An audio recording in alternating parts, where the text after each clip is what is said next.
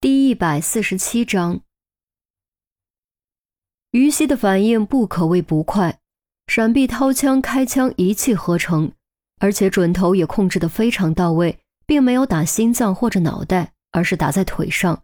要知道，在这种生死一发的反应中，还要控制打哪儿，可不是一件容易的事。没有长时间的训练，根本做不到。砰！别墅安静的气氛被瞬间撕裂。二楼紧张的气氛则好像沾上火星的汽油桶被瞬间点爆。既然门后藏着歹徒，那么黄天福肯定也有问题。于西刚将枪口对准黄天福，黄天福突然抱头蹲下，口中哇哇大叫：“哎呀，别杀我，别杀我，我什么都不知道！”于西还没来得及将枪口下压，对面突然窜出一个戴面具的男人，手中赫然端着一把突击步枪。男人扣下扳机，随着狂吐的火舌，密密麻麻的子弹狂风暴雨般扑面而来。于西脸色大变，想也不想，一个翻滚扑进旁边的房间。子弹噼里啪啦打在墙上、栏杆上，碎木飞溅，墙皮翻飞，留下一大片弹孔。一楼三人大惊，触电般从沙发上弹了起来，同时掏枪直冲二楼，却被对方火力压制，一时间根本冲不上去。你有没有事？其中一位特勤大声呼喊：“我没事。”于西摸了一把大臂，指尖全是血。他可以快过棒球棍，但还是快不过子弹。不过好在只是擦伤，没有被击中。哎，我打死你！埋伏在后门被打中腿的男人痛得死去活来，抓起棒球棍就要砸向于西。这回于西没有客气，对准他的脑袋就是一枪。男人脑袋一歪，再无声息，只有一缕红白之物从眉心弹孔溢出，顺着脑壳流到地毯上。密集的枪声响彻整个别墅，并快速朝楼梯口推进。于西很清楚，如果自己被堵在房间里，就死定了。面对突击步枪的扫射，自己非被打成马蜂窝不可。于是他当机立断，强忍胳膊上的痛楚，爬起来。扛起男人的尸体，猛一用力推了出去。密集的弹雨立刻转向，将男人打成了筛子。即便已经死了，都能看到尸体在弹雨中抽搐狂舞。面具男迅速意识到这是诱饵，赶紧调转枪口，却因为这短暂的判断失误，将生死一发的先手机会拱手送出。只见于西紧跟着身体倾斜，一跃而出，双臂端平。准心和瞳孔连成一线，手指扣下，砰砰砰，连开三枪，血花飞溅，三发子弹全部命中。面具男哆嗦着倒了下去，弹雨也朝上倾斜，突突突突，全打在天花板上，电线火花噼啪闪烁，真是好险！于西刚松口气，突然前方又窜出一名戴面具的歹徒，手中也端着一把突击步枪。对准倒在地上的于西就要开枪，霎时间，于西心中咯噔，暗喊了一声：“完了！”这次没有诱饵，没有掩体，自己直接暴露在对方的枪口下，哪怕能击毙对方，自己也必死无疑。砰！枪声的确响起，却不是从前方，而是从后方。这名面具男还没来得及开枪，就眉心飙血倒了下去。于西回头一看，原来是特勤开的枪。第一名火力压制的面具歹徒被他解决，他们也终于冲了上来，并顺势帮他解决了第二名面具歹徒。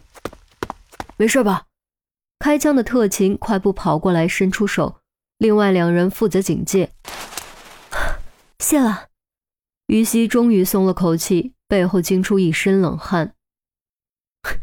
不必客气，你才是真忙。没想到女刑警也这么猛，赶上女子特战队了。特勤半开玩笑地说：“别废话，搜索。”另一名黑脸特勤喝了一声，快速打了几个手势。三人立刻组成前后掩护的队形，开始对二楼进行搜索。这栋别墅虽然不大，但藏十几个人还是轻而易举的。在排查清对方人数之前，绝对不可以掉以轻心。与此同时，别墅后，站在湖边的韩苗也遭到了袭击。对方似乎一直瞄着他。幸亏他突然转身准备返回，才没有被打中。子弹擦着身边打在地上，发出“噗”的一声。虽然平时表现的比较没心没肺，但他肚子里塞的可不是草。二话不说，直接滚入湖中。这湖水可不清澈，再加上太阳反光，人一潜下去根本看不到影子。袭击者找不到人，只能对着水面一通乱扫。子弹咻咻咻的在水中带出一串串气泡，吓得天鹅惊叫震翼，踩水朝远处的水面飞去。韩苗水性比较好，憋着一口气从交错的子弹轨迹中穿过。直到附近一处暗草较高处，才悄悄探出头，只将眼睛和鼻孔露出水面，观察子弹出现的方向，轻轻按住耳朵，低声说：“三楼从南往北第二扇窗户有射手，千万小心！你没事吧？”耳麦中传出郑月急迫的声音：“我没事，我在水里，不用担心我。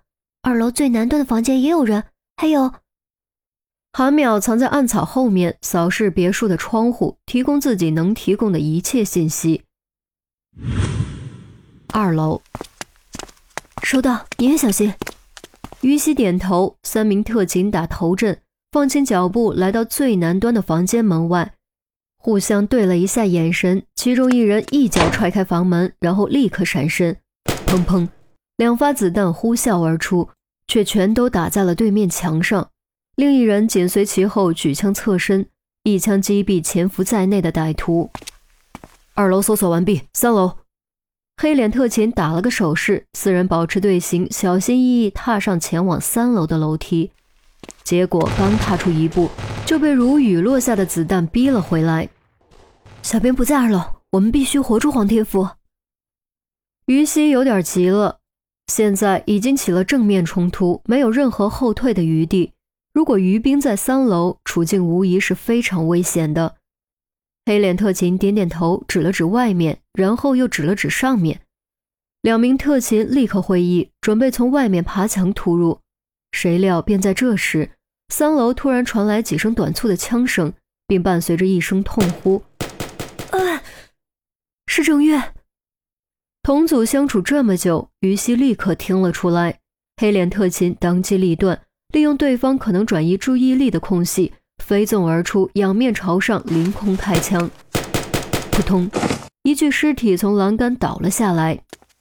另外二人迅速冲上，一人掩护，另一人狂奔上三楼，枪口快速扫了一圈，却再没有看到敌人。